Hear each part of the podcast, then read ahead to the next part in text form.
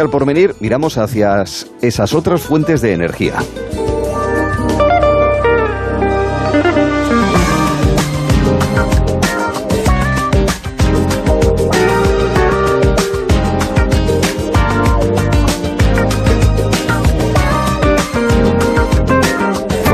Producción industrial determinante para poder sacar adelante desarrollos de ingeniería, nuevas máquinas, fue la utilización del vapor de agua para moverlas, desde los telares hasta los primeros ingenios que servían para moverse sin necesidad de fuerza, de caballos, de animales en general y tampoco con fuerza humana.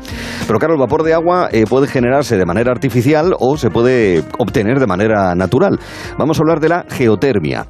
Tenemos en mente la referencia islandesa que tiene incluso grandes plantas para la generación eléctrica utilizando la geotermia. Aquí en España también se puede utilizar geotermia, pues se puede, pero queremos conocer más con eh, la detallada conversación que vamos a mantener ahora mismo con Margarita de Gregorio, a quien ya saludamos aquí en Gelo esta tarde de verano. ¿Qué tal Margarita? Buenas tardes. Hola, buenas tardes Arturo. Bienvenida. Encantada de estar con vosotros. Igualmente ella es coordinadora de la Plataforma Tecnológica y de Innovación eh, Española. Eh, Margarita, eh, yo he hecho un apunte muy breve de qué es y qué hemos de entender la geotermia. me gustaría que nos lo ampliase y que nos señalase qué tipos de geotermia existen, más allá, ya digo, de esa imagen que, que más que menos pueda tener sobre lo que existe en Islandia. Pues la geotermia, en función del recurso geotérmico, en función de la temperatura que nosotros obtenemos de ese recurso geotérmico, la tenemos de alta, de media y de baja. Eh, temperatura o entalpía, que es un nombre muy extraño, ¿no? Entonces, más o menos va de la mano de la profundidad a la cual nosotros obtenemos ese recurso. La profunda, a media, a media profundidad o muy, muy, muy somera. Y lo que hacemos con este recurso geotérmico es generar electricidad o electricidad y calor o bien climatización y agua caliente sanitaria. Para generar, para llegar a ese recurso geotérmico profundo tenemos que perforar varios kilómetros, que es lo que se está haciendo en muchas partes del mundo, y para conseguir ese, ese recurso más somero que utilizamos para climatizar edificios, nos quedamos muy, muy, muy por encima de la superficie. ¿Qué posibilidades hay en nuestro país, aquí en España, para desarrollar la energía geotérmica, Margarita? Pues las posibilidades son enormes la geotermia de baja, de muy baja temperatura, se encuentra en todas partes, en todo el terreno, porque nosotros lo que hacemos es enterrar el, intercambiador el intercambiador de calor de la bomba, lo enterramos en el terreno y ese intercambiador permanece a temperatura constante. En lugar de estar en una fachada o en una o en una azotea eh, al lado de la bomba, lo que hacemos es enterrarlo, de forma que es una temperatura constante y eso se puede hacer en todas las partes del territorio. Mientras que para producción eléctrica sí que tenemos que encontrar esos lugares donde existen unas anomalías térmicas, es decir, que encontramos un calor más cerca de la superficie de lo que debería estar. En Canarias, por supuesto, que son las, las islas volcánicas que tenemos, pero también en determinados puntos de la, de la península tenemos muchísimas posibilidades de encontrar este recurso que muchas veces también para que el oyente lo entienda mejor, puede ser este agua caliente que encontramos en manantiales, ¿no? Esa es la geotermia más de media temperatura. Mencionaba el ejemplo más claro que podría ser Canarias, tierra volcánica, islas de origen eh, volcánica, unas más, otras menos. Claro, la gran diferencia que tienen con Islandia es que en superficie la temperatura no es la misma, pero en definitiva son de origen volcánico. Eh, podría, no sé, ya no solamente en Canarias, sino también en la península, o no sé si en Baleares también, por incluirlas, obviamente, el archipiélago, eh, desarrollar plantas de, esas que, insisto, en, más de una ocasión hemos visto en reportajes en documentales que sí funcionan de manera habitual en Islandia. Sí, a Islandia es muy complicado llegar porque Islandia es uno de los países más ricos del mundo ¿no? en recurso geotérmico y prácticamente toda la energía la genera a partir de geotermia y de, hidroeléctrica.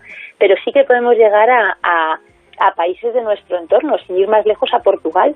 Portugal en Azores ya tiene plantas de generación eléctrica a partir de geotermia y prácticamente el 30% de energía de las islas ya se genera a partir de energía geotérmica. Y Azores está es, es, muy similar, ¿no? Está muy cerquita de Canarias y nosotros que tenemos que avanzar en descarbonizar las islas, pues contar con geotermia para generación eléctrica pues puede resultar muy muy muy relevante y eso lo tenemos ahí sin explotar, está todo por hacer. Mm. Y lo mismo para la geotermia para climatización. Países como Suecia, Alemania, Países Bajos se instalan docenas de miles de bombas de calor geotérmicas, de sistemas de intercambio geotérmico, y eso es posible, está ahí, lo están mm. haciendo ellos y nosotros tenemos las mismas capacidades y posibilidades de, para poder hacerlo. Mm. Mirando ese potencial, pero preguntando por hoy, 16 de agosto a las 4 y 10 de la tarde, ¿qué, cuál es la realidad de la geotermia? Es decir, ¿qué, instalaciones geotérmicas están operativas ahora en nuestro país? Pues todavía no tenemos ninguna planta de generación eléctrica a partir de geotermia.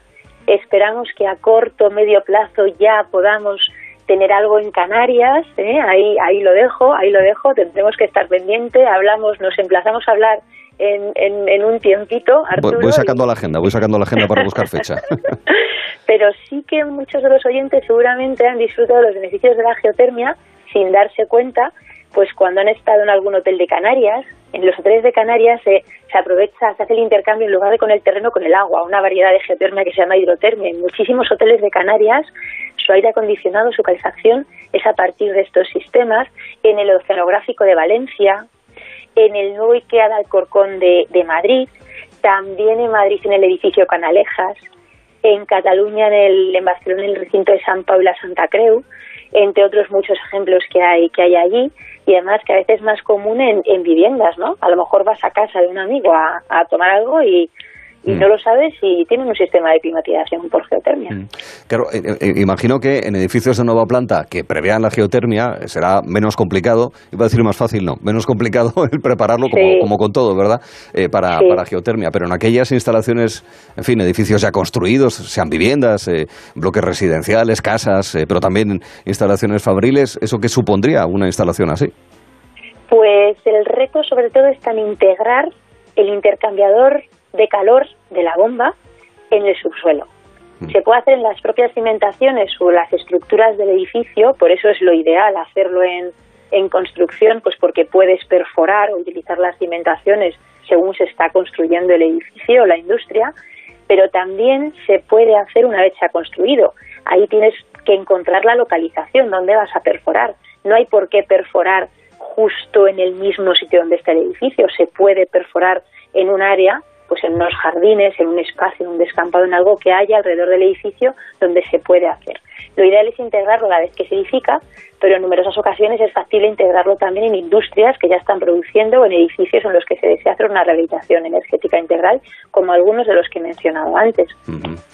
Em, claro, al final lo determinante, lo mencionábamos también en una conversación anterior, ah, es que uno de los factores importantes es que sea rentable. ¿De qué depende que sea rentable la geotermia, Margarita? Pues normalmente todo el mundo lo califica un poco la rentabilidad en función del número de años que tardas en recuperar la inversión que es paradójico porque esto lo hacemos mucho con los sistemas energéticos y no lo hacemos con casi ninguna otra cosa de, la de las que nos compramos, ¿eh? pero bueno, los sistemas energéticos sí que normalmente se, todo el mundo lo hace así, ¿no? En los sistemas geotérmicos, en función del combustible que se vaya a sustituir, se puede tardar entre 4 y 7 años aproximadamente en, amortizarlos, ¿no? por así decirlo, para que todo el mundo lo entienda. Sin embargo, se empieza a ahorrar en la factura desde el primer mes y en algunos casos se reduce la factura hasta cuatro veces respecto al sistema anterior que había. ¿no? Y además, otra, otra cuestión que es importante, Arturo, es que se dota la vivienda de un extra, que es cada vez más valorado por los potenciales compradores, porque ahora todos cada vez miramos más cuando vamos a comprar casa cuánto nos va a costar la factura energética, ¿no? Que está completamente en, en, los medios y, lo sufrimos, ¿no? Y por eso pregunto, en esta situación que esperamos que sea puntual y donde, pues nada, poner el aire acondicionado es sufrir un poco, no por el fresquito que te da el aparato, sino por lo que venga de la factura de la luz, el hecho de que se pueda añadir la geotermia en este caso, ¿de, qué manera podría aliviar o podría ayudar a que los precios, eh, bueno, pues, pues, pues eh, también bajen? eh, Pues los usuarios que tienen sistemas de intercambio geotérmico están ahorrando ahora mismo, pues por ejemplo, porque están desplazando la producción de agua caliente sanitaria, la producción de ACS, a las horas más baratas y sin molestar a los vecinos, porque como son sistemas insonoros, pues no molestan para nada a los vecinos. Entonces mm. tú puedes generar cuando es más barato, ¿no? Y entonces pues están ahorrando de esta forma.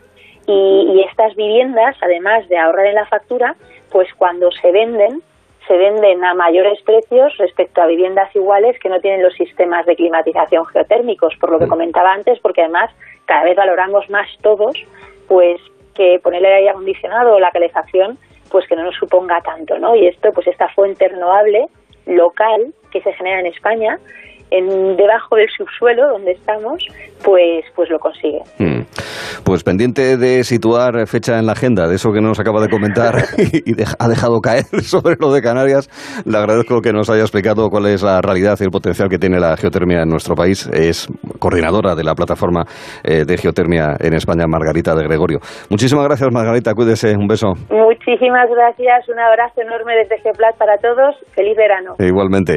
Y como sabemos que lo que hay es un mix energético, sea con estas eh, fuentes de energía o con otras, desde las fósiles a las eh, renovables, también nos ha parecido muy interesante lo que están llevando a cabo desde Ávila a través de Vortex Bladeless. Son aerogeneradores sin aspas, no se les puede llamar molinos.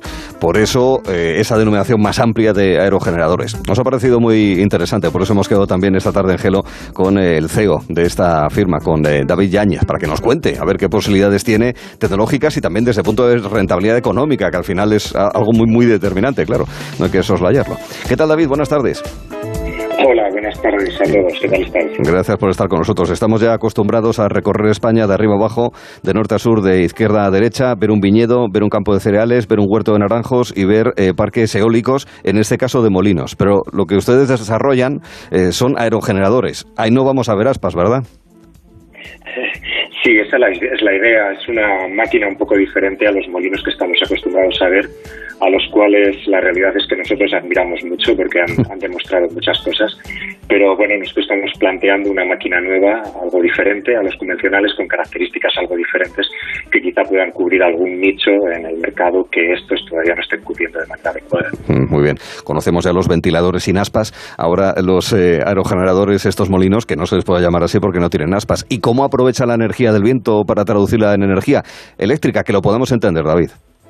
Sí, bueno, en realidad de manera muy parecida a un molino convencional. Eh, nuestra máquina lo que hace es recoger la energía cinética del viento, reduce un poquito su velocidad y absorbe esta energía en su estructura para convertirla en, electricidad por medio de, un alternador, ¿verdad? Que es ese elemento que transforma el movimiento en electricidad. En nuestro caso se trata de una máquina esbelta, vertical, es como una columna, como un tubo, que en vez de dar vueltas lo que hace es oscilar eh, y, bueno, pero lo demás en realidad es todo muy parecido a un molino convencional. Mm. ¿Qué altura sería la adecuada? Entiendo que, en fin, en función de las fuerzas del viento, de la componente del viento, pero más o menos, ¿cuál podría ser la altura habitual de un aerogenerador de este tipo? Bueno, nosotros ahora estamos trabajando con máquinas realmente pequeñas porque nos facilita mucho, mucho el desarrollo, la aprender, ¿no? y probar cosas, equivocarnos, no es, no es lo mismo en una máquina grande que una máquina pequeña. Pero a nuestros equipos les ocurre lo mismo que las máquinas convencionales y esto es que el tamaño afecta muchísimo a la cantidad de energía que una máquina es capaz de recoger. ¿no? El, una máquina, un molino normal, por ejemplo, el doble de grande no recoge el doble, recoge cuatro veces más energía y si es el triple recoge nueve. Es este el motivo por el que los molinos se han ido haciendo tan grandes.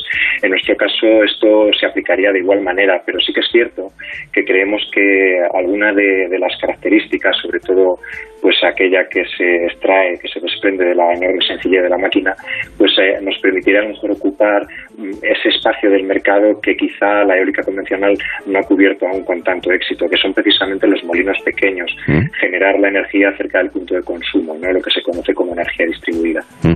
O sea que en vez de tener aerogenerador en, eh, o digamos en la cresta de una colina o en un campo de molinos, tenerlo tal vez, igual que hay placas eh, solares en tejados, tenerlo a lo mejor en un tejado o en algún tipo de instalación en una vivienda, en un bloque residencial que pueda capturar el viento, ¿no? Así es, quizá, quizá este por lo menos pudiera ser el, el primer espacio para este tipo de máquinas. Eh, nadie, nadie suele, sobre todo las, las eh, personas, el ciudadano medio, quiere subirse a un tejado a cambiar piezas o a echar aceite, lubricantes, ¿no? quieres poner algo en tu tejado que recoja energía. Y olvidarte. más o menos, efectivamente, y olvidarte. Pues algo parecido a un panel solar que por eso tiene tantísimo éxito en esto de la energía distribuida y ahora también en la gran generación. La idea desde el principio fue esta, desarrollar una máquina muy sencilla, que no tuviera engranaje, rodamientos, mecanismos que se pudieran desgastar por fricción y, que tuviera un mantenimiento mínimo y que lo pudiéramos localizar efectivamente en un tejado, por ejemplo, o en una, parcela o en un sitio donde haya un recurso eólico, lo cual es evidentemente muy necesario, y, eh, a partir de ahí olvidarte. Y además así quizá poderlo combinar y mezclar también con paneles solares, mm. que, que son dos tecnologías perfectamente combinables, muy sinérgicas entre ellas, quizá también con la geotermia que habéis venido hablando. Pero bueno, en el caso de los paneles solares eh, de noche, eh, cuando estos no pueden mm. funcionar, pues estadísticamente hay más viento. Entonces la combinación de la eólica y la solar parece que puede ser muy interesante. Mm. ¿Y esto, eh, estos aerogeneradores estarían conectados a alguna especie de pila recargable, de batería recargable? Lo digo porque, bueno, puedes aprovechar buenos ratos de viento y luego habrá tiempo en el que no habrá viento, pero bueno, ahí tienes tu pila recargada para poder utilizar. ¿Eso es así o me lo estoy imaginando yo? Y, es una idea buenísima que le estoy trasladando gratuitamente a David. lo es, lo es, Arturo. Mira, en realidad eh, nuestras máquinas funcionarían eh, como muchas de las otras energías renovables, que la mayoría de ellas adolecen de este mismo problema, ¿no? De la intermitencia en la generación, que no siempre hay sol, no siempre hay viento. Bueno, pues eh, podríamos, ¿por qué no?, también poner baterías que poco a poco van ganando en rendimiento o directamente conectarlo a red en realidad, eh, digámoslo así, desde la máquina en adelante, todo, todo lo que hoy está ya inventado, todo lo que está funcionando, podría en principio aplicarse a esta tecnología. Ya. El factor rentabilidad, ¿dónde está? ¿Dónde se encuentra ya el momento en el que estas máquinas, una vez que se desarrollen tecnológicamente, eh, sean también rentables al mismo tiempo, David? Sí, el factor rentabilidad al final es eh, quizá el, más fundamental de todos ellos, porque, porque todos los demás aspectos acaban afectando a esta, la rentabilidad, incluso otro tipo de aspectos como el impacto visual o medioambiental, al final también afectan al, al coste de la energía. Y, sí, es en esto en donde estamos centrados, ¿no? Gracias a esta mm, nula eh, existencia de mecanismos, de engranajes del mantenimiento que comentaba antes, pues esperamos que por lo menos el, apartado de coste relacionado con el mantenimiento pueda ser muy, muy pequeño o muy parecido al menos al del panel solar. Y por otro lado, pues la máquina sencilla creemos que podría acabar siendo bastante barata. Ojalá, ojalá, pero el tiempo lo dirá y en eso estamos trabajando con, con, con mucha ilusión todos los días, podamos en el mercado una, una máquina con un coste de energía muy bajo. Mm, ánimo eh, en ese aspecto. Por último, una reflexión que también he planteado a algunos de los intervinientes en ese tramo que estamos eh, dedicando a hablar de este eh, tipo de, tecnologías a la vanguardia, que es el todos estos fondos que vienen de Europa para la transición energética. Tienen varios objetivos estos fondos, digitalización y demás, pero bueno, también posiblemente incentivar ese tipo de, de fuentes de energía. ¿Cómo los ve usted, David? Bueno, pues lo veo bien y con ilusión. Yo creo que es una muy buena idea que Europa esté y España, por tanto, estén centrando eh, sus objetivos estratégicos también en la energía renovable, que no es que ya sean el futuro, es que son una realidad. Una realidad. Hoy en día los, los grandes fondos de inversión, no, no de ayudas públicas, sino quiero decir de inversión que están buscando, que tienen un, un, objetivo de lucro, eh, saben que bueno pues que el petróleo no es lo que era antes y ahora mismo cuando cuando quieres invertir en energía eh, pues el, lo, más rentable que se ha producido, o sea, el, mayor cambio que se ha producido en los últimos años es que la manera de producir energía más barata viene de, origen renovable. Es un cambio disruptivo muy importante.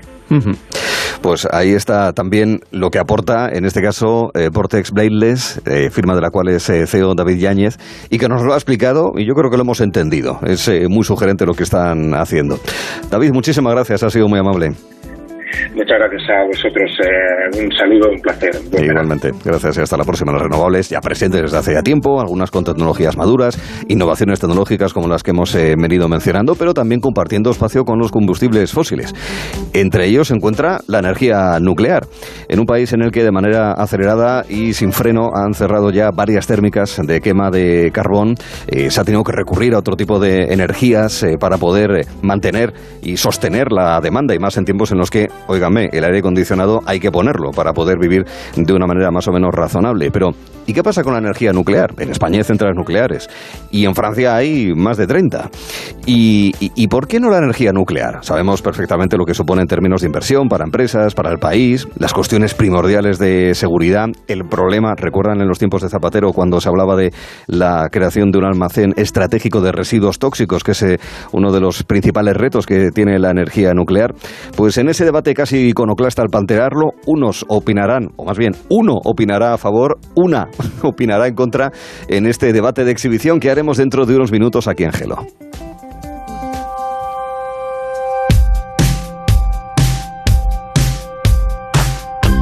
Gelo.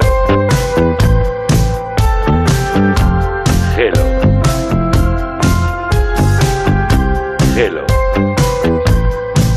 De 3 a 7 en Onda Cero. Hello, hello. ¿Qué podemos hacer? ¿Quién nos va a salvar? Con Arturo Tellez. Todos nuestros ídolos cayeron. En Onda Cero. Si quedan causas perdidas, queda una oportunidad. Hello. Gelo en verano. ¿Te han contado que es imposible ahorrar en tu seguro de moto? Una mutuera siempre paga menos. Métetelo en la cabeza. Vente a la mutua con tu seguro de moto y te bajamos su precio, sea cual sea. Llama al 91 555 5555. 91 555 5555. Mutueros, bienvenidos. Condiciones en mutua.es. ¿Cómo se nota que estamos en agosto y todo el mundo está de vacaciones? Están todas las persianas de la calle bajadas. Pues eso es un aviso de que están las casas vacías. Menos mal que yo tengo alarma y puedo irme tranquilo sabiendo que mi casa queda completamente protegida. Confía en Securitas Direct. Ante un intento de robo o de ocupación, podemos verificar la intrusión y avisar a la policía en segundos. Securitas Direct. Expertos en seguridad. Llámanos al 945 45 45 o calcula online en securitasdirect.es. En Movistar vamos a darlo todo. Ven a Fusión Selección Plus Fútbol y vive todo el fútbol con la mejor conectividad al 50% durante tres meses. Y una Smart TV Xiaomi de 55 pulgadas o un Samsung Galaxy S20 FE por 0 euros al mes. Infórmate en tiendas o en el 1004. Vive el fútbol a tu manera. Movistar. Ahora el televisor que quieres. En Electro 3. El móvil para seguir conectado. En Electro 3. Un sistema de sonido portátil. En Electro 3 del Corte Inglés. Tres días con un 15% adicional en las mejores marcas de electrónica. Samsung, LG, Sony. Xiaomi, Oppo, Bose. Con las ventajas de los tecnoprecios. Solo hasta el miércoles 18, 15% adicional en Electro 3. En tienda web y app del Corte Inglés. En Carrefour, Carrefour Market y Carrefour.es nos une la vuelta y los mejores precios. Por eso hasta el 18 de agosto tienes el melón entero piel de sapo origen España a solo 49 céntimos el kilo. Carrefour, patrocinador principal de la vuelta. Tú haces que la radio sea el medio más creíble. Te informas a través de nuestros programas de las últimas noticias. Nos eliges para que te hagamos compañía cada día. Y conectas con nosotros a través de las redes sociales. Gracias por dar sentido a lo que hacemos. Este es nuestro valor, el valor de la radio. 98.0 Madrid.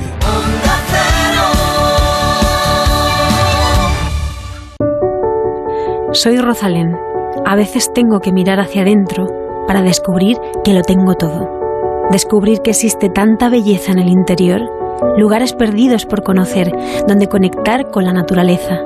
Sentir desde dentro. Castilla-La Mancha, tu mundo interior. La reforma que tú buscas la encontrarás aquí. El proyecto que tú quieres y que te hará sonreír. Atender una casa, tu hogar, tu local, tu porvenir. Decorman lleva contigo 20 años o algo así. Llama ahora a Decorman que piensa en ti, te hará feliz. Onda Cero. En la ganadería Organic producimos la mejor carne del mundo. Hacemos cría ecológica de las razas Angus y Wayu, 100% sostenible. Nuestra carne es deliciosa y saludable, extremadamente tierna y jugosa. Va del campo a tu casa, sin intermediarios, a un precio justo. Si pruebas Organic, solo comerás Organic. Nosotros te la llevamos gratis a tu casa. Haz tu pedido en el 910-2010, 910-2010 o carneorganic.com. Organic, la mejor carne del mundo. Evasión instantánea con Click and Boat. Aléjate de las multitudes y relájate a bordo de uno de los 40.000 barcos disponibles para alquilar en clickandboat.com. Lanchas, veleros, catamaranes. Descubre nuestras ofertas y alquila un barco en España o cualquier parte del mundo en unos clics en clickandboat.com.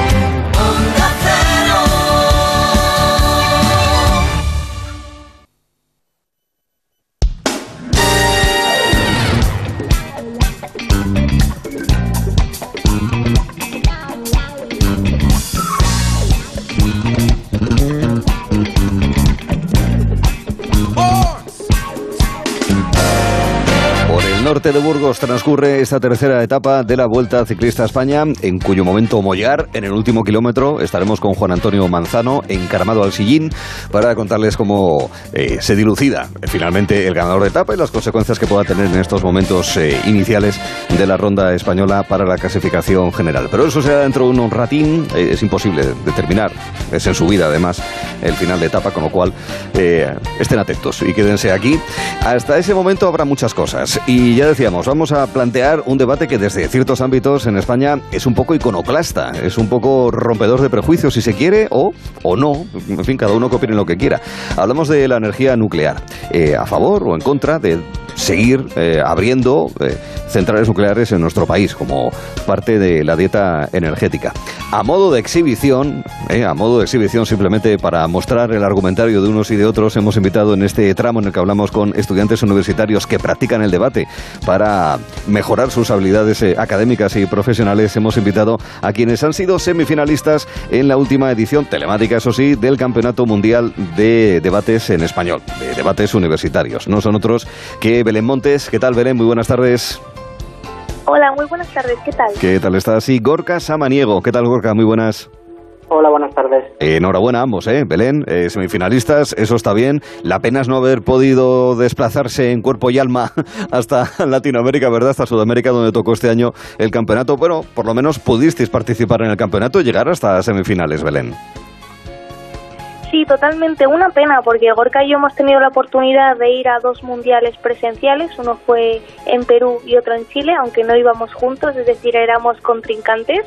Y ahora la pena es que llegó el COVID y tuvo que ser telemático. No es lo mismo, pero por lo menos pudimos llegar hasta la semifinal. Claro, el tener que hacerlo así, Gorka, ¿qué significa en términos de la gestualidad, de utilizar las entonaciones? Es decir, de, de qué manera tiene cortapisas no poder hacerlo de manera presencial, pero al mismo tiempo te puedes a lo mejor servir de otras herramientas digamos, por el hecho de hacerlo en formato videollamada? Pues técnicamente y con, con, reglamento en mano no. Es decir, lo que importa y lo que impera es lo, lo, que uno razone y por tanto lo que importa es lo que, lo que uno diga. Sí es verdad que hay que tener un poco de cuidado con disponer de buena, buena conexión a internet, el, vocal, el vocalizar bien, que se entienda bien mm. y desde luego no el, la presencialidad te permite pues un poco más de, de gestualidad y, y, moverte un poco en eh, telemático, ¿no? Y eso es una pena, ¿no? Porque la oratoria también también gana mucho presencialmente y pudiendo ver a, a los oradores mm. eh, físicos. Belén, tú tienes 25 años, eres abogada, eh, doble máster en abogacía y derecho de empresa y también políticas, porque se ve que en algún momento eh, te despertabas pronto por las mañanas, ¿no, Belén? Totalmente, la verdad es que siempre me ha gustado hacer muchas cosas y la verdad es que el debate era un hobby que me gustaba mucho, pero claro, nunca tienes que dejar de estudiar, ¿no? Entonces fue difícil porque a lo mejor hay gente que se mete a fútbol, otras personas a guitarra, nosotros nos metemos a debate que es mucho tiempo, porque como te pueden preguntar de cualquier cosa y tienes solo 15 minutos para ver qué argumento vas a sacar, realmente las semanas, y Jorge a lo mejor te puede explicar mejor, teníamos que estarnos estudiando pues el, prácticamente las noticias del mundo, donde dedicabas mucho, mucho tiempo. Así que dormir poco, sí, eso sí el resumen de mi vida en estos últimos años. eh, Gorka, tú graduado en Derecho, también en Políticas, enfocado hacia la carrera fiscal, además, con lo cual, pues claro, también obviamente interesado en el mundo del debate, en, en la actualidad y en la aplicación probablemente de los conocimientos que has ido acumulando en la carrera, ¿no es así, Gorka? Desde luego, yo creo que el debate va estupendamente para adquirir habilidades que son fundamentales, especialmente en el mundo del derecho, en el mundo de, la política, que es saber hablar en público y saber trasladar eh, tus opiniones de forma razonada, ¿no? sin demagogia, sin populismo, sin falacias, que a veces cuesta, y, y, ser capaz de poder razonar los posicionamientos propios. Eso creo que es una gran, una gran virtud. También lo que decía Belén, ¿no? el estar informado de lo que ocurre en el mundo eh, en todos los aspectos, no solo relaciones internacionales, también de, de, recursos naturales, de medio ambiente, de educación, de arte, de medicina, de tecnología, de deporte. Hemos podido llegar a debatir de muchas cosas y eso te enriquece como, como ciudadano. ¿no? En debate se le damos importancia al concepto de ciudadano informado eh, o ciudadano global informado, que, es aquellas personas que están informadas de lo que ocurre en la realidad, que les interesa lo que ocurre en la realidad y creo que el debate te aportan mucho en ese sentido. Mm. Eh, hay películas incluso que reflejan el debate como hilo conductor y además que da cierta potencia dramática a la historia. Hay una protagonizada por Denzel Washington, hay una francesa que se llama Una razón brillante, en la que una estudiante que viene de los barrios pobres de París, sin embargo, utilizando el debate, le sirve para encauzar su carrera universitaria hacia la abogacía. Belén, ¿qué asuntos debatisteis en el, en el Mundial, en el reciente Mundial de Debate Universitario? Pues la verdad es que te diría que de todo, ¿no? Bueno, básicamente hay muchísimas rondas, porque tienes nueve rondas eh, clasificatorias donde digamos que es obligatorio debatir y luego ya si tienes suerte, como nosotros, pues pasamos a octavos de final, a cuartos de final y luego a semifinales. Claro, entonces si yo te digo, pues creo que debatimos absolutamente de muchísimas cosas, de economía, de movimientos sociales, no te podría decir porque es que podríamos estar de aquí mucho, media ¿no? hora hablando. Sí. ¿Tú, tú, Gorka, eres muy polemista, es decir, es de los que te gusta discutir, ya es de primera hora de la mañana, que si café, que si cacao, que si el mar, que si la montaña. Eh, ¿Te gusta discutir con, con la gente o no? Sí, sí, porque Ah, sí, una- di- discutir, bueno, discutir, sino el, el, el comentar, razonar, sí, sí, sí. Yo, yo lo- el debate me, me, ha, me ha ayudado a darle importancia a los a razonar la- las posiciones. No, no, eh, detesto, y eso es algo que, que, que quítame la puerta del debate, aquellos que únicamente imponen su opinión y, y no te la razonan, ¿no? Eso es algo bastante común cuando uno ve, cuando uno ve la, el, por ejemplo, un debate en el Congreso de los Diputados, es bastante común que no se razonen. Es decir, que no, que no se intente argumentar el por qué lo que uno dice es cierto o el por qué lo que uno dice importa y sobre todo tener la capacidad de escuchar a- al resto y tener la capacidad de refutar al resto sin cometer falacias, no, no intentando insultar, no intentando malmeter, y que realmente impere los razonamientos y ideas. Que esa es la forma de llegar, de llegar a la verdad en muchas circunstancias, ¿no? en muchos debates. Eh, gana el equipo, no que, no que tenga razón y el otro no, sino gana el equipo que mejor haya podido razonar sus ideas, teniendo razón todos los equipos, y eso es una gran virtud del debate. Mm. Eh, En ese sentido, Belén, eh, ¿te parece que en ocasiones, en, en la vida ordinaria, eh, no te estoy hablando de los debates o el ejemplo político que acaba de mencionar Gorka, que en- cuando hablamos en nuestra vida ordinaria, como que no escuchamos y que posiblemente no, no tengamos esa mm, cierta habilidad o actitud de intentar ponernos en la posición del otro para entenderle, por muy extraña que resulte, por muy incluso hasta tabú que en algunas ocasiones pueda tener ciertas posiciones, ¿no? En, en estos momentos en los que tanto se habla de pensamientos correctos, incorrectos y ese tipo de cosas. ¿Qué opinas?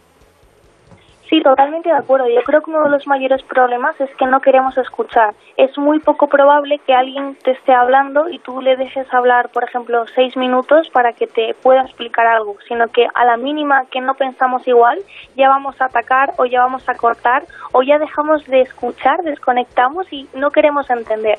Creo que lo más bonito de este circuito de debate es que, claro, tenemos que escuchar y respetar. Entonces, nosotros lo que hemos aprendido es que todo el mundo puede tener razón. Como tenemos que defender muchas cosas a favor y muchas veces cosas en contra, y no podemos elegir si queremos ser a favor o en contra, creo que eso te hace abrir mucho la mente y llegas a entender que no siempre uno puede tener razón y como que hay que entender y escuchar hasta el final para poder dar una mejor respuesta. Porque si no se quedan en debates superficiales, como el Congreso de los Diputados, Mm. que ahí nadie escucha, sino que son ataques a lo primero que se ha dicho. Eh, habláis, y es lógico que hablemos eh, todos de Congreso de los Diputados, pero hay que ver los parlamentos autonómicos también de vez en cuando. Lo digo porque yo, por razones profesionales, también eh, tengo, que echarles un, tengo que echarles un vistazo. Bueno, vamos a ver. os hemos invitado para conoceros, por vuestra apariencia particular, pero también para que nos hagáis una exhibición. Y os he planteado como asunto algo que no está, digamos, en el debate, la primera línea de la agenda pública, salvo en situaciones como esta, por el tema de la subida de los precios, que es la energía nuclear. En España hay centrales térmicas que además aportan un porcentaje importante de la generación eléctrica eh, y sin embargo no se prevé que se vayan a construir más centrales nucleares, suponen fuertes inversiones, está obviamente el tema de la seguridad y el gran desafío de la gestión de los residuos. Entonces, Gorka va a defender la posición favorable a desarrollar en España la energía nuclear, mientras que Belén va a aportar los argumentos mm, desfavorables a eh, que se puedan abrir, en su caso, nuevas centrales nucleares en España. Unos son unos argumentos, los de Gorka, otros argumentos serán los de Belén. Eh, como suele ser habitual, y lo recuerdo para los que no son habituales del programa y se enganchan, han llegado tarde, no, vamos a explicar cómo es este debate que hacemos en Antena Angelo en verano en Onda Cero. Eh, cada uno de los ponentes tiene tres minutos de exposición inicial dos de réplica y un minuto de contrarréplica y a modo de conclusión. Cuando queden 30 segundos para la finalización de cada uno de esos periodos de tiempo, yo diré, de la manera más suave posible para no interrumpiros, 30, ¿vale? Para que sepáis que se está aproximando el momento de finalizar esa exposición. Salvo que vosotros tengáis un reloj, cuenta atrás, que, pero vamos, de eso ya me ocupo yo, ¿de acuerdo? Con lo cual, eh, si os parece, Belén Montes, Gorka Samaniego, empezando con Gorka, posición, primeros argumentos a favor del desarrollo de la energía nuclear. Tres minutos. Muy bien. Desde Pues, ya. Vale, estupendo, vamos a ello. Eh, creo que debemos de partir de una premisa eh, inicial básica para estar a favor de la energía nuclear, que es que la energía nuclear es una eficiente alternativa a las fuentes de energía contaminantes. Para poder razonar bien el por qué sí que hay que apostar por la energía nuclear en España, debemos de partir de una caracterización del statu quo, una caracterización del contexto en el que estamos. Recientemente las Naciones Unidas ha publicado un informe sobre la urgencia climática en la que vivimos. Tenemos consecuencias irreversibles fruto del comportamiento humano, el cambio climático que tiene afectaciones que ya la propia Naciones Unidas ha dicho que no se van a poder revertir y que por tanto está en nuestra mano poder solventar este problema. En España afortunadamente existe y podemos decir que existe conciencia de lucha contra el cambio climático y creo que debemos de partir de este contexto, debemos de partir teniendo clara cuál es esta situación para poder argumentar a favor de las energías, a favor de la energía nuclear. ¿Por qué? Porque el problema de las energías renovables, que son las que tradicionalmente se han planteado como alternativa a las energías más contaminantes, las energías térmicas, es que no se puede disponer de ellas 24 horas al día. No siempre hace sol para la energía solar, no siempre hace viento para la energía eh, eólica y por tanto no siempre podemos disponer de electricidad y necesariamente tenemos que disponer de otras series de otros recursos naturales. Ahí es donde aparece la energía nuclear. La energía nuclear puede disponerse 24 horas al día. La energía nuclear, por medio del uranio, sí es un- un- una fuente de energía que puede utilizarse en cualquier momento y que por tanto sí que aparece como una alternativa sólida, eficaz y eficiente a aquellas energías como el gas o el petróleo altamente contaminantes.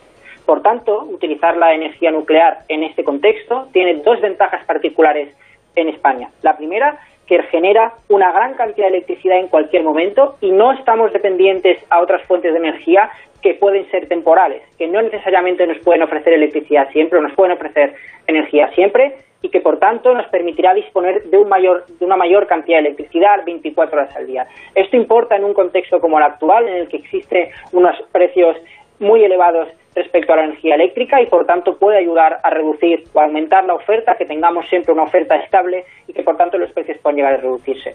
Pero el segundo beneficio, el segundo impacto importante de tener en cuenta todo lo que acabo de razonar es que se daña menos al medio ambiente. ¿Por qué? Porque ahora sí que vamos a poder disponer de una energía que no es contaminante, la energía nuclear no es contaminante y por tanto sí vamos a tener la capacidad de poder luchar contra el cambio climático en un contexto urgente en el que debemos de luchar contra el cambio climático y lo vamos a poder hacer 30. una energía que sí que nos ofrezca capacidad de poder dar electricidad sin necesidad de contaminar. Yo asumo, y Belén tendrá razón cuando nos plantee que existen riesgos, pero luego ya en contrarréplica y argumentaré cómo esos riesgos me compensan y cómo todos los beneficios que yo acabo de plantear compensan a los riesgos que Belén seguramente ahora nos exponga. Pero la energía nuclear aparece como la única alternativa en el contexto actual, subida de precios, pero sobre todo la emergencia climática y por eso debemos apostar por ella.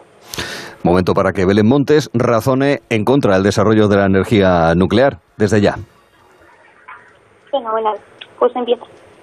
Estoy de acuerdo con Gorka de que hay una emergencia en el medio ambiente, pero creo realmente que esta no es la forma. Estoy totalmente en contra de que España utilice la energía nuclear por dos razones. Uno, es muy, muy peligrosa y dos, es muy, muy cara y prefiero que ese dinero se pueda invertir en una fuente mucho más limpia que es la energía renovable. En el primer punto, tenemos que entender que es muy peligrosa la energía nuclear.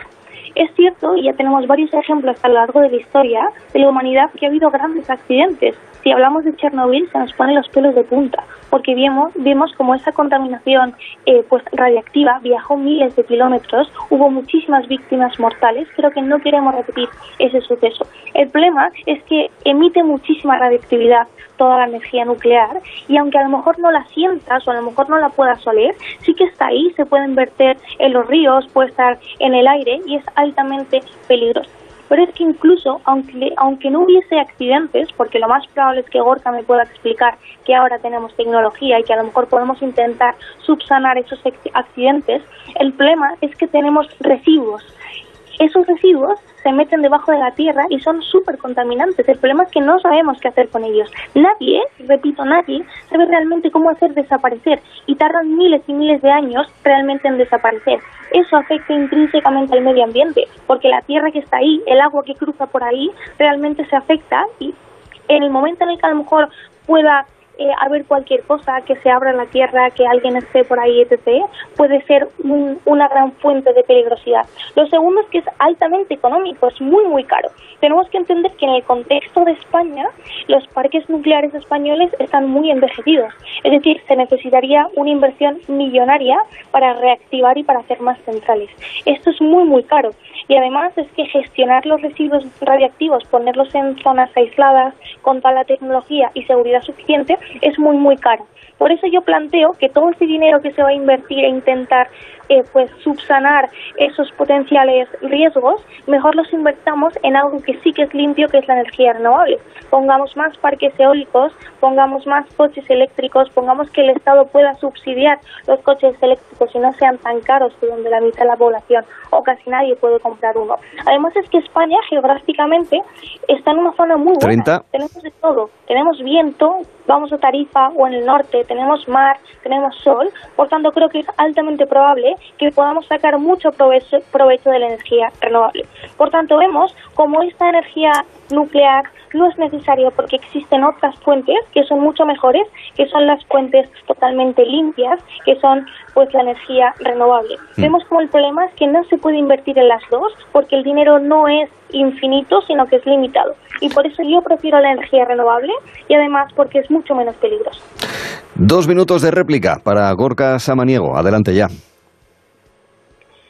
Creo que para contestar a Belén nos tenemos que hacer la siguiente pregunta. ¿Compensa los beneficios que he planteado yo en primer turno a los perjuicios que nos planteaba Belén? Yo creo que sí, por dos motivos principales o dos criterios. El primero es que España no está ajena a los riesgos, aún no teniendo centrales nucleares. Francia, por ejemplo, tiene centrales nucleares en sus fronteras y un peligro nuclear en Francia, desde luego que nos afectará a España. No es cierto, no podemos decir que España puede estar al margen de catástrofes nucleares. En cualquier escenario podemos tener riesgos asociados a las centrales nucleares, por tanto creo que eso es un gran motivo para decir que no debemos de por qué renunciar a unos, a unos riesgos que no vamos a poder renunciar a ellos aún no teniendo centrales nucleares.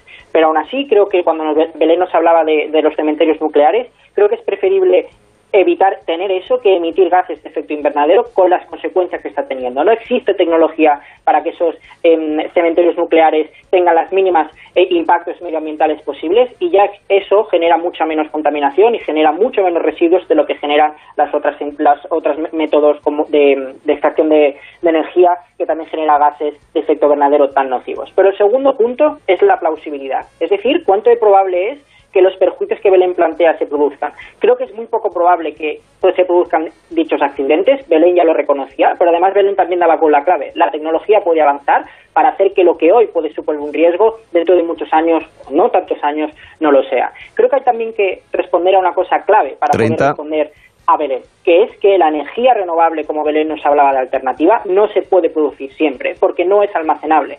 Se necesita de producción y en ese momento del consumo no podemos almacenar la electricidad. Por tanto, necesito una fuente de energía que me permita dar, dotar de electricidad siempre, al margen de haga viento o haga sol. ¿Y qué mejor manera de gastarnos el dinero limitado, como Belén decía, en aquello que es la base de una economía, que es el consumo? Por tanto, creo que no estamos tirando el dinero, lo estamos invirtiendo en una fuente de energía renovable, Mm. una fuente de energía, perdón, que no contamina y que permite una reducción de precios. Ahora le toca a Belén Montes con dos minutos por delante. Ya. Fenomenal. Creo que quizás lo que Gorka dice de que no podemos disponer 24 horas de electricidad nuclear, no creo realmente que sea cierto. De hecho, creo que, vale, a lo mejor no hay sol de día, pero sí que hay viento de noche o sí que hay oleaje en el mar. Por tanto, creo que no toda la energía renovable se limita al sol, sino que por la noche también perfectamente podemos tener de esa energía renovable. En el caso de que esto no fuese así, prefiero invertir dinero en sistemas de almacenamiento. Es decir, prefiero que el dinero esté para inventar almacenamiento de la energía que se saca a través de la energía renovable como es la luz solar, etc. Otra cosa que Gorka nos dice es que España no se ajena al riesgo porque Francia está bastante cerca y nos puede llegar esa contaminación. Esa contaminación. Creo que básicamente dos cosas aquí. Lo primero, llega con mucha menos fuerza. Es decir, si explota algo en Francia, realmente los que más perjudicados van a estar son los franceses. Sí que es cierto que en España viene, pero es menos. Creo que España tiene el deber de proteger a sus ciudadanos. Creo que es muy egoísta lo que Gorka me plantea, porque entonces, bajo su argumento, si otros no reciclan, yo tampoco voy a reciclar. ¿Por qué? Porque el impacto negativo también me llega. Creo que España tiene que deber, tiene que garantizar tener mayor seguridad. Creo que el problema es que Gorka explica cómo no hay tantos daños al medio ambiente porque la energía nuclear no contamina, pero sí que lo que explico como el problema es que es muy radiactivo y que puede haber varios accidentes. Te traigo con ejemplos lo que pasó en Chernobyl. Gorka me dice que a lo mejor con la tecnología se puede solucionar, pero nunca me 30. explica cómo es probable que esto en pocos años pueda ser realmente seguro. El problema es que yo no quiero perder el tiempo intentando un imposible, intentando hacer que esto realmente sea seguro. Prefiero tirar un órdago a algo que me va a ser mucho más seguro, como es la energía limpia, como es la energía renovable, que ya te explico que es mucho mejor, sobre todo geográficamente en España tenemos viento, mar y sol. Un minuto de contrarréplica y de conclusión. Gorka, ya.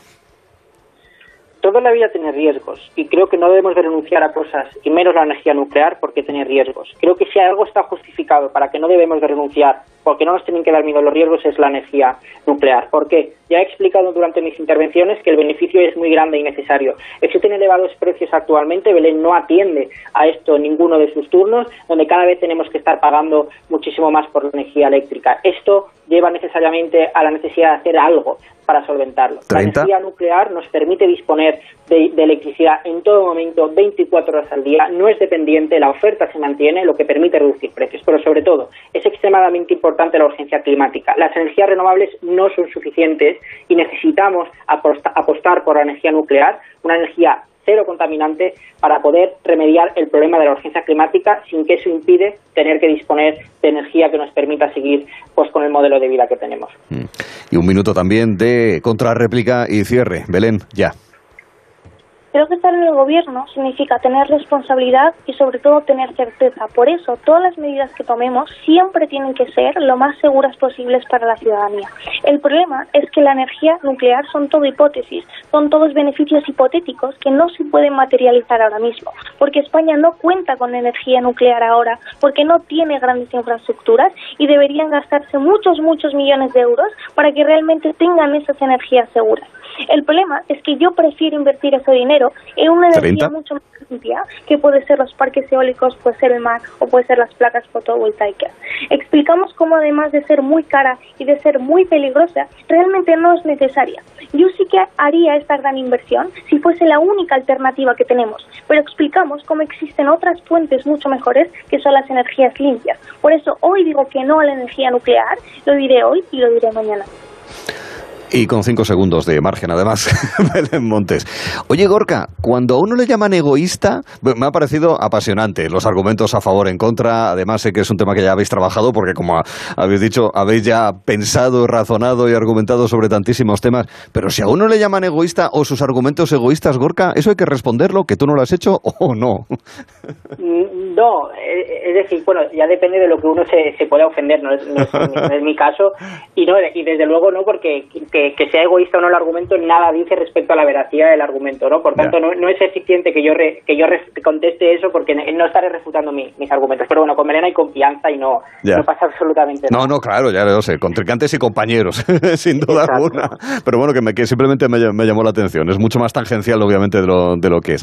Esto, Belén, de, no sé si es el, el caso, ¿no? Pero eh, la experiencia, Belén, de tener que defender, eh, al margen de, lo, de, este, de esta exhibición que hemos tenido ahora, de tener que defender, utilizar argumentos que tú íntimamente no, no, no compartes, esto tiene que ser una gloria, ¿verdad? Esto tiene que ser muy bonito para poder preparar el argumentario, ¿no, Belén? La verdad es que, bueno, uno ya se acostumbra, ¿no? Cuando llevas tantos años teniendo que defender quizás cosas que no te gustan, yo ahora me lo tomo como un reto, ¿no? Porque creo que no sabemos la verdad absoluta, es decir, yo hay muchas cosas que desconozco y me creo que tengo una, una opinión al respecto, pero es cuando intento pensar, cuando investigo más, cuando me di cuenta que a lo mejor no tenía tanta razón. Creo que estos, estas herramientas de debate sirven para eso, porque a lo mejor nos ayudan a ver que hay argumentos más allá y que hay razones más allá que a lo mejor antes compartías y a lo mejor no. Entonces para mí esto es como una búsqueda de esa verdad para tener como una reflexión más profunda. Mm.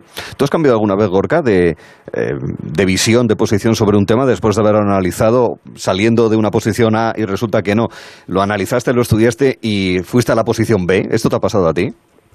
Sí, sí, me ha pasado y de hecho te, te puedo decir hasta en, en el tema respecto a la prisión permanente revisable. ¿Mm? Yo antes era contrario a la prisión permanente revisable y, y tuvimos que hacer un, un torneo de debate sobre prisión permanente revisable y, y después de, de analizar muchísimo el tema eh, cambié de, de opinión y estoy a favor de, de, la, de la pena de prisión permanente revisable. Así que sí, eso es, es un tema y siempre me acuerdo, un tema en el que el haber hecho un torneo de debate y haber tenido que mirarme el tema mucho me ha hecho cambiar de, de parecer. Interesantísimo.